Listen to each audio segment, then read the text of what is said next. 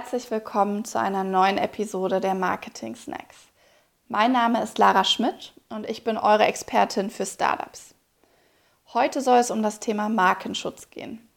In letzter Zeit gab es einige Beispiele, in denen Konzerne versucht haben, mit Hilfe von Rechtsstreits den Erfolg von Startups zu unterbinden welche Fälle oder welche Startups genau betroffen waren und ob sich Startups absichern sollten, indem sie ihre Marke frühzeitig schützen, das erfahren wir heute.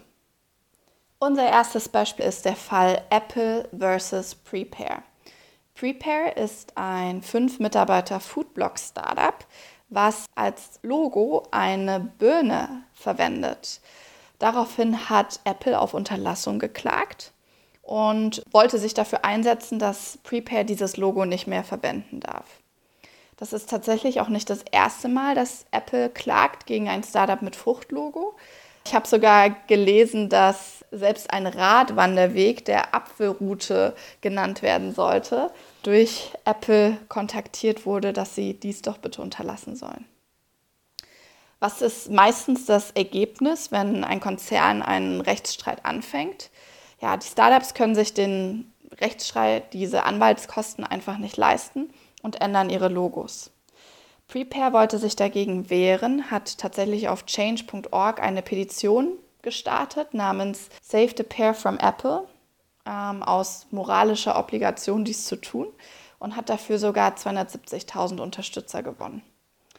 Leider kam es jetzt trotzdem dazu, dass auf change.org verkündet wurde, dass sich das Startup mit Apple einigen konnte und dass sie leichte Änderungen an ihrem Logo vornehmen werden, was für mich jetzt natürlich nach Nachgeben klingt.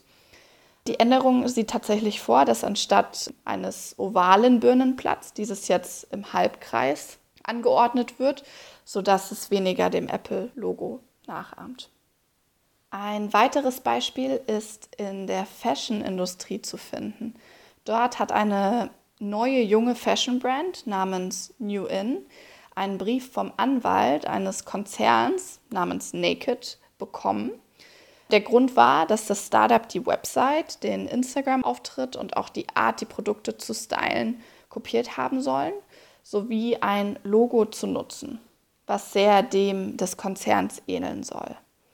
Damit profitiert das Startup von der positiven Wahrnehmung des Konzerns unter Kunden und es wird natürlich ein finanzieller Vorteil hergestellt und des Konzerns Brand verwaschen.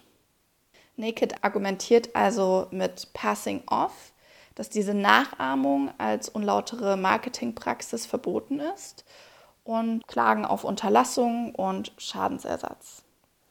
Auch hier hat das Startup versucht, an die Öffentlichkeit zu gehen, um Aufmerksamkeit für dieses Thema zu gewinnen und haben sich mit ihrer Antwort öffentlich an die Anwälte gewandt und jede einzelne Anschuldigung entkräftet.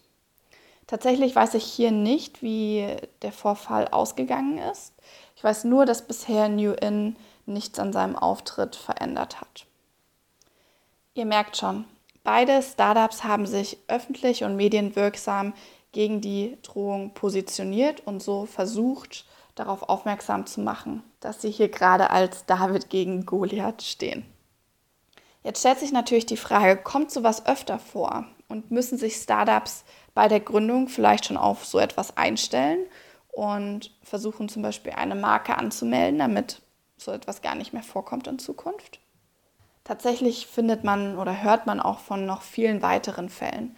Zum Beispiel der Telekom, die in einem Streit mit dem Startup Lemonade aus den USA ist, die die Farbe Magenta in ihrem Auftritt nutzen, was natürlich als Markenzeichen der Telekom funktioniert und deswegen nicht andersweitig verwendet werden soll. Dann zum Beispiel auch Coca-Cola, die gegen eine israelische Limo geklagt haben, weil sie einen ähnlichen Schriftzug hatten. Facebook gegen ein Schweizer Startup namens Stressbook Airbnb gegen das Berliner Startup Airfarm, was mit Landwirtschaft eigentlich zu tun hat und eigentlich gar keine Berührungspunkte mit Airbnb.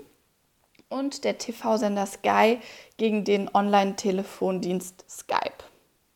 Ihr merkt also schon, Jegliche Kennzeichen, seien es Logos, Wörter, Buchstaben, Hörzeichen, 3D-Darstellungen, Aufmachungen oder auch Verpackungen, gelten als Marke, können als diese eingetragen werden und deswegen auch verteidigt werden. Und klar ist, Unternehmen brauchen Marken, um wahrgenommen und wiedererkannt zu werden. Und das Markenrecht besteht, um Unternehmen eben vor Nachahmern zu schützen. Das heißt, zu verhindern, dass die eigene investierte Arbeit und der erarbeitete Ruf bei Kunden genutzt wird.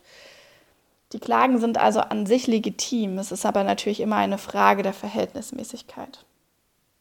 Was ist also nun das Fazit?